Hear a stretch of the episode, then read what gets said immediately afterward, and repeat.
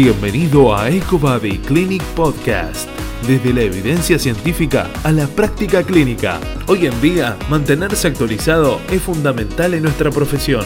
Seguí nuestros episodios y mantenete informado con nosotros. Por información acerca de cursos, tratamientos y más, accede a www.ecobodyclinic.com. Muy buenas compañeros y bienvenidos a este cuarto episodio de nuestro podcast de EcoBody Clinic. Hoy tengo el placer de que me acompañe mi maestro, mi profesor, mi mentor, el señor Francisco Ortega. Fran, junto a Raúl Valdesuso, es creador de la técnica NMP. Fran, muy buenas. ¿Qué tal todo por allí? Muy buenas amigos de Uruguay. Saludos a todos. Aquí muy bien. Es un placer tenerte, Fran. Es un placer tenerte. Fran, bueno. Igualmente para mí estar aquí con vosotros. Como comenzamos con todo, primero me gustaría eh, preguntarte acerca de tus comienzos, de, cómo te introduciste en la fisioterapia y bueno, cómo fuiste dando este giro a, esta gran especialidad que es la fisioterapia invasiva. Pues sí, Fede, pues como comentaba hace poquito en otro podcast, porque como estamos en la era de los podcasts y los webinars, como bien sabes, eh, comentaba hace un poquito, pues bueno, yo empecé en fisioterapia ya hace unos cuantos años, bastantes, hace en el 2004 terminé, y bueno, en principio me, lancé cuando terminé la carrera, evidentemente no había fisioterapia invasiva, bueno, o empezaba en ese caso la fisioterapia invasiva, la punción seca, en este caso con, Orlando Mayoral, eh, que era del grupo de Travel Simons, y ahí empezamos pues un poquito la andadura de la invasiva, ¿no? que me, me alucinó. Pero yo previamente a esto me, dediqué mucho más a la terapia manual, terapia osteopática, y bueno, de la que tampoco reniego, pero que sí que es verdad que me he ido más hacia la invasiva. A partir de aquí, yo creo que el punto de inflexión fue un poco la ecografía, la aparición de la ecografía en nuestras vidas, ¿no? Y bueno, pues otro tipo de técnicas que fueron surgiendo, pues como la acupuntura, la electroacupuntura, la electrolisis percutánea. Eh, y a partir de aquí, pues bueno, con, Raúl Desuso, como bien has dicho, que es mi socio y además eh, los dos desarrollamos esta técnica, esta forma de trabajo, como decimos nosotros, de NMP, neuromodulación percutánea, eh, pues bueno, empezamos a formarnos en varias especialidades de fisioterapia invasiva y a la vez, pues con la ecografía, pues íbamos a hacer disección cadavérica, como decía, ahí coincidimos con, con un anestesista, eh, con varios anestesistas, uno en particular, pues que la verdad es que trabajamos mucho en conjunto con él, en búsqueda de varios nervios y tal. Y a partir de ahí, viendo sus abordajes, pues empezamos a integrar un poco todas estas disciplinas de la fisioterapia invasiva hacia un punto más relacionado con la estimulación neural. Y esto dices, ¿por qué? Pues porque realmente veíamos que al, al al coger el ecógrafo, pues al hacer punción seca, por ejemplo, ecoguiada, aparecían respuestas de espasmo cuando nos acercamos a, imágenes que eran pues, nervios, ¿no? Que aparecían por ahí, sin necesidad de meter la aguja con un fast in and out, ¿no? Como se dice, o meterla rápidamente. Eh, además veíamos que, pues, que esas zonas pues, tenían, mejoraban más cuando nos acercábamos. Eh, al principio, incluso pues, cuando pinchabas alguna, algún nerviecito pequeñito, pues el paciente saltaba, evidentemente. Y nos empezamos a interesar mucho con esto. Luego, con la electroacupuntura, nos hizo un acercamiento de decir, ostras, y varios estudios que leímos, eh, la electroacupuntura ha demostrado una eficacia importante a nivel del alivio del dolor, sobre todo eh, actuando sobre el sistema nervioso, porque actuaba sobre el sistema opioideo, sistema de inhibición descendente, como bien sabes. Y aquí dijimos, ostras, pues estimulamos nosotros con un TENS eh, la corriente tipo electroacupuntura, pero con una ecografía y dependiendo del cuadro clínico, nos vamos al nervio implicado en esa patología a nivel periférico, pues yo creo que tenemos ahí muchísimo ganado. Y, y ahí empezamos y aquí hemos terminado, ¿no? En 2015, finales de 2015, 2016, si no me equivoco, empezamos a desarrollar la última, la primera formación, perdón, y en de 2016 sacamos la primera formación eh, oficial y, y, acreditada en NMP, en España. Y hasta hoy, pues bueno, imagínate. Así que una sin parar, sin parar, sin parar. Sin parar, gracias a Dios, sí. Fran, eh, ustedes lógicamente son, son referentes en todo esto eh, en España y en el mundo. Yo he tenido la suerte de, bueno, de formarme con ustedes. Pero en cuanto a, a, las, a las principales reglas básicas, hoy en día que se ven tanto tratamiento con fisioterapia invasiva, con neuromodulación o a lo que llamamos neuromodulación, ¿qué consideras tú que son los principales reglamentos a la hora de realizar este tratamiento, básicos? Sí. Bueno, lo de referentes te lo, te lo, agradezco. Desde luego, apasionados por lo que hacemos, como bien sabes, eh, sí que lo somos y nos dedicamos mucho a todo esto. yo creo que lo básico, como decíamos a veces, en, hicimos hace poquito un video scribing que lo explica muy bien porque queríamos mostrar de manera básica que esto no es pinchar un nervio y chutarle corriente eléctrica. Creo que lo principal antes de pinchar, que es lo fácil, es entender qué es lo que queremos producir. Lo difícil es entender y aprender la anatomía, la sonoanatomía. Es fundamental tener un ecógrafo, es fundamental tener claro lo que no queremos hacer y lo que no queremos pinchar y lo que no queremos provocar y es fundamental luego entender lo que sí queremos provocar. Y para ello es importante entender el funcionamiento normal del sistema nervioso. Eso, como bien sabes, conlleva eh, mucho estudio, yo sigo estudiando incluso y cada vez más, conlleva un estudio del sistema anatómico y del sistema fisiológico, neurofisiológico brutal, em, y luego entender el funcionamiento. Por ejemplo, si voy a trabajar sobre el dolor y la disfunción, que son las principales indicaciones, pues sobre todo entender cómo voy a poder hacerlo. Entonces, no es tan fácil como, eh, como digo, pinchar un nervio y meterle corriente al tuntún. Hay que tener en cuenta, sobre todo, la anatomía, el funcionamiento del sistema nervioso eh, y luego tener buenos equipos. Equipos ecográficos buenos y equipos para realizar la técnica certificados y que sean correctos, ¿vale? Yo creo que esto ha despertado demasiado interés también en los colegas porque dio a entender una manera diferente de cómo abordar la fisioterapia y también empezar a, lograr ver un poco más allá. Qué músculos tienen eh, eh, septos, qué músculos comparten eh, fascias entre sí, cómo son la división de sus nervios. Entonces creo que todo esto llevó a, que realmente también sea parte de todo el, éxito de todo este tratamiento en base a un mayor conocimiento sobre la anatomía, también como muy bien decís, y la anatomía del sistema nervioso periférico. Sí, es vital, es súper importante. De hecho, muchas veces el entender todo el funcionamiento te hace a veces pinchar menos. No sé si me explico. Es decir, el entender cuándo a veces no tienes que hacer la técnica simplemente. Eh, luego yo creo que es una técnica, en caso de la NMP, que busca un tratamiento muy funcional, muy a nivel del dolor, muy a nivel de la función. Eh, y no tanto a nivel estructural, que bueno, hemos visto que las técnicas invasivas en general van buscando un poco un fin estructural, reparación, regeneración, y esto tampoco, pues a veces, pues, un poco así en entredicho, tampoco se sabe si vamos a reparar, si vamos a, poner en marcha procesos de reparación. Hoy en día se sabe que la estructura tampoco va a cambiar. lo más, claro, y ni va a cambiar ni es lo más importante quizá para determinar un cuadro clínico o un diagnóstico, por ejemplo, la tendinopatía, ¿no?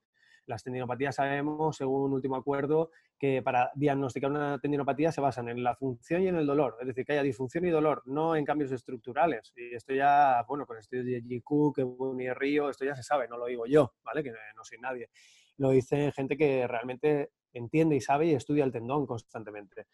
Entonces, bueno, eh, yo creo que sí, que como bien dices, la anatomía fundamental, el ecógrafo fundamental y el entender lo que vamos a hacer, creo que es todavía más fundamental.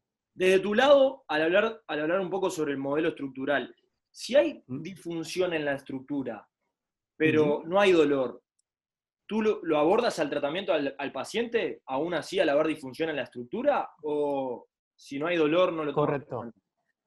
Eh, normalmente, yo siempre digo lo mismo. A mí, por lo general, que soy, que soy muy clínico y trabajamos en una clínica con equipo multidisciplinar, es raro que me venga un paciente sin dolor.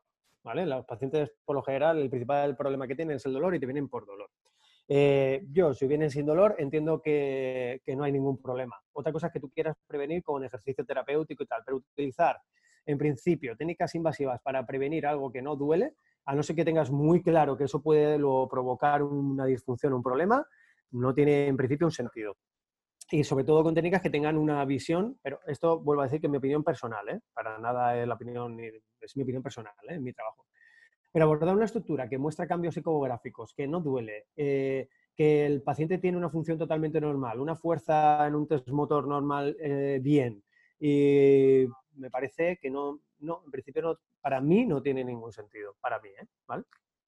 Sí, sí, normalmente tú recibís pacientes con dolor, pero a veces uno, viste, realizando algún procedimiento, la ecografía encuentra que hay una alteración en la estructura, y bueno, hay algunos terapeutas que optan por abordarla aún así, aunque no haya dolor. Yo, no, yo no, Fede. O sea, otra cosa es que tú, en relación al cuadro clínico, en un dolor en la parte externa de la rodilla, por ejemplo, te pienses que es una cintilla iliotibial, por decirte algo, y que veas también que el ligamento lateral externo esté tocado. O sea, que tiene una relación de inervación y de dolor. y que toques esa estructura porque crees que puede estar relacionado con el dolor de la cara externa y tiene una relación anatómica eh, o anatomofisiológica. Ahí pues todavía. Pero que veas un tendón rotuliano en un lado que duele y el otro comparación que no duele y muestra más cambios estructurales y lo aborde, no. No. Perfecto, perfecto, Fran. Fran, mm. abordando un poco el tema de las corrientes que, que utilizás y los protocolos, sabemos que, que, bueno, también en tu equipo de trabajo hay, hay grandes colegas, entre ellos Enrique Velasco. Eh, mm. ¿Qué es lo que están, qué es lo que se sabe más acerca de los protocolos hoy en día a la hora de utilizar? En cuanto a episodios agudos, episodios crónicos. Correcto.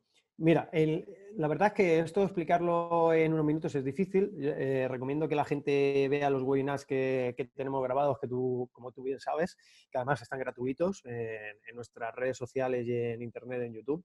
Em, pero básicamente eh, nosotros hemos eh, intentado hacer, como bien dices, con Enrique Velasco, Miguel Delicado, eh, Patricia Beltrán, no me quiero dejar a nadie, ¿vale? Porque parece que siempre nombramos a lo mismo, pero, pero todo, ¿eh? Patricia Beltrán, Nuria Viudes, Raúl Valdesuso, que también está, y algunas incorporaciones nuevas que tenemos. Tenemos un departamento, bueno, Javier Raiz, Vicente Alepuz, tenemos incorporaciones nuevas también, y tenemos un departamento de más de más, es decir, que estamos haciendo investigación constante ahora, además al lado de la clínica, como tú viste, eh, para desarrollar protocolos basados en evidencia científica. Y evidenciar esos protocolos, porque ahora de momento hemos desarrollado protocolos basados en evidencia científica, en estudios de neurocientíficos, etcétera, de cómo funciona el sistema nervioso, cómo actúan a determinadas corrientes, a determinadas frecuencias, a determinadas intensidades. Eh, y ahora nos falta darle la evidencia total al protocolo en patológicos. Pero bueno, estamos ya en ello, o sea que muy bien. ¿Cómo tratamos los protocolos? ¿O qué es importante? Que creo que es tu pregunta a la hora de abordar un paciente agudo, crónico. ¿Cuál es la diferencia? Yo, de manera general, diría que lo principal en cuanto a parámetros es, primero, utilizar una corriente tipo TENS. ¿Por qué? Porque no tiene componente galvánico en principio si colocamos una corriente bifásica simétrica compensada, ¿vale? Es decir, en la que la fase positiva y negativa valen lo mismo.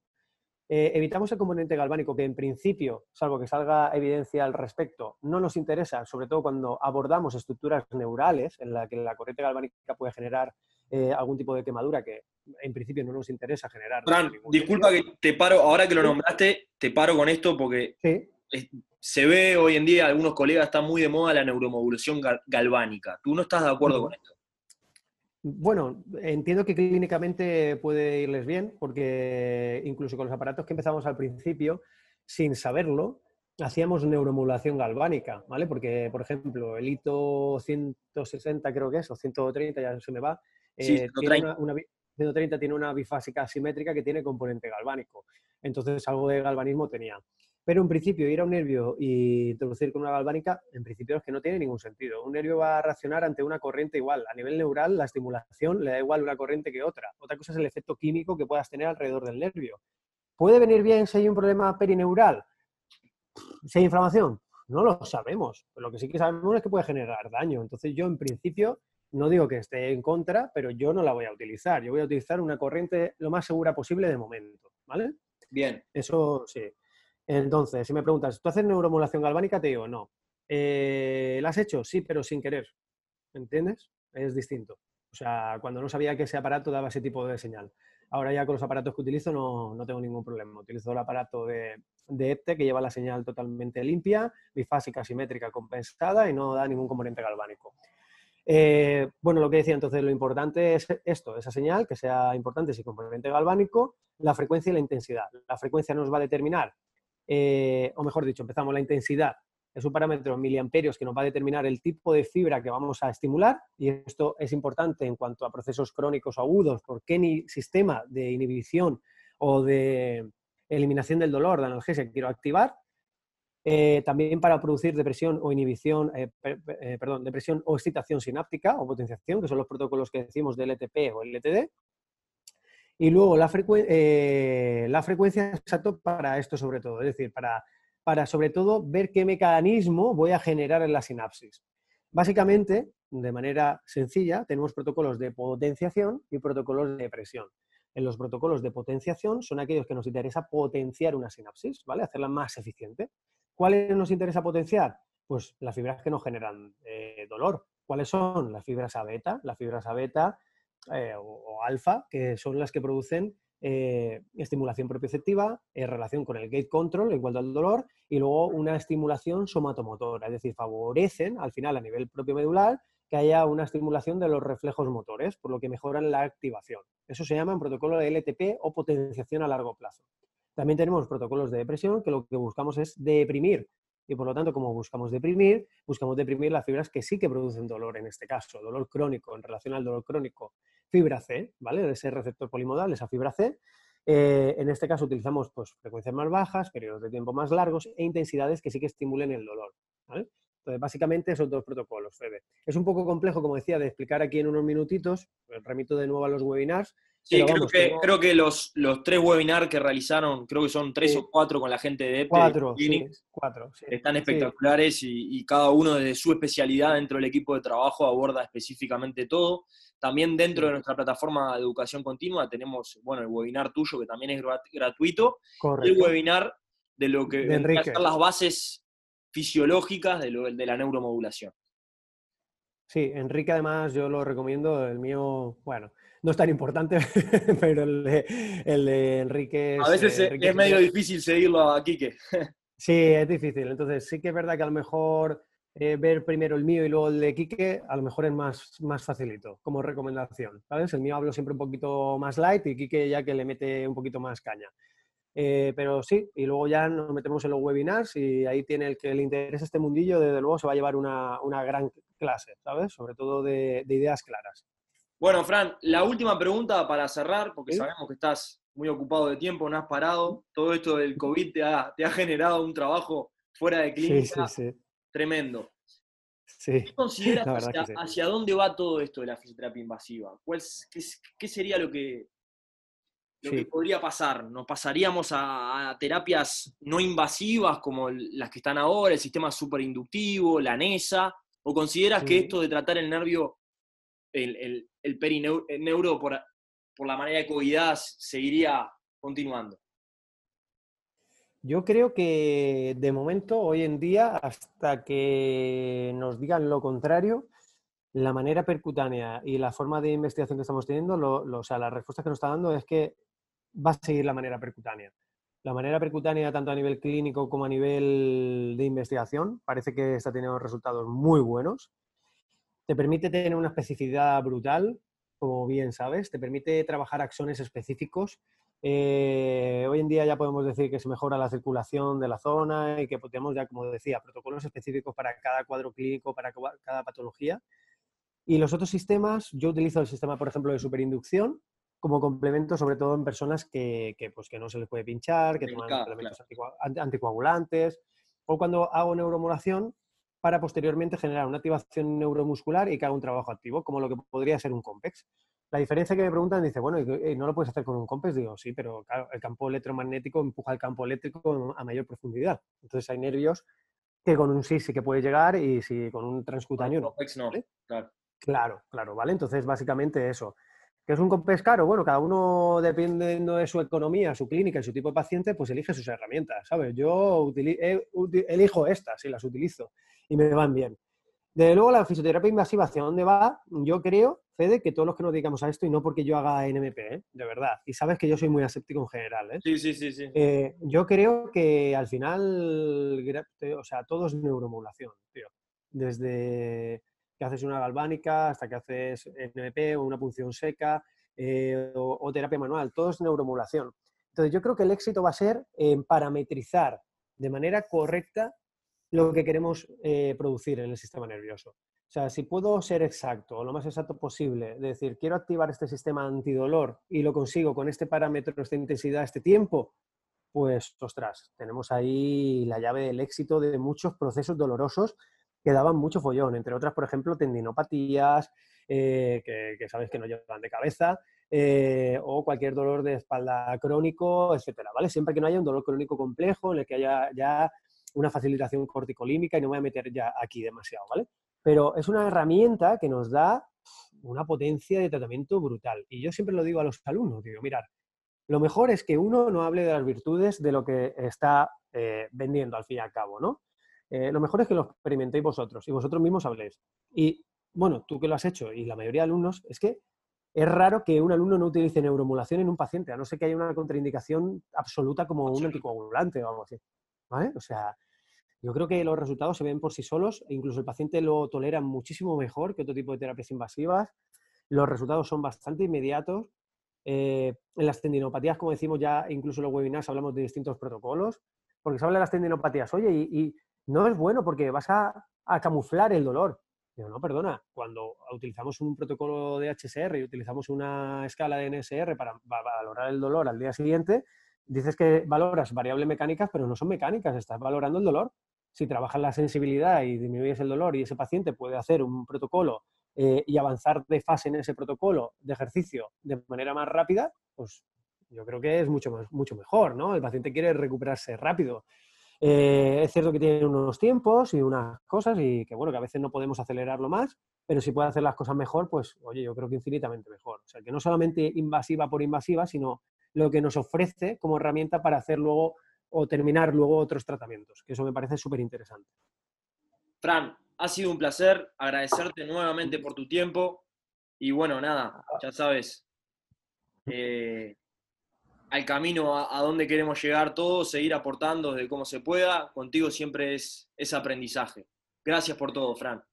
Pues muchísimas gracias a vosotros y nada, Ecobody Clinic y a ti, Fede, sobre todo por, por permitirme esta, y darme esta oportunidad. Sabes que siempre estamos abiertos a, difundir y a divulgar el pequeño conocimiento que tenemos y a compartir. Y como bien dices, creo que sí, que esto es un camino de todo el que le interese, todo el mundo puede aportar, que es importante investigar y sacar conclusiones bajo la evidencia científica. Y nada, que invitamos a todo el mundo a que siga por ese camino y a todos los uruguayos y a todo aquel que no sea uruguay que también oiga esto, pues saludos muy grandes y espero que, que os haya gustado. Fuerte abrazo, Fran. Fuerte abrazo. No te olvides de seguirnos en Instagram, EcoBodyClinic, para ver más novedades.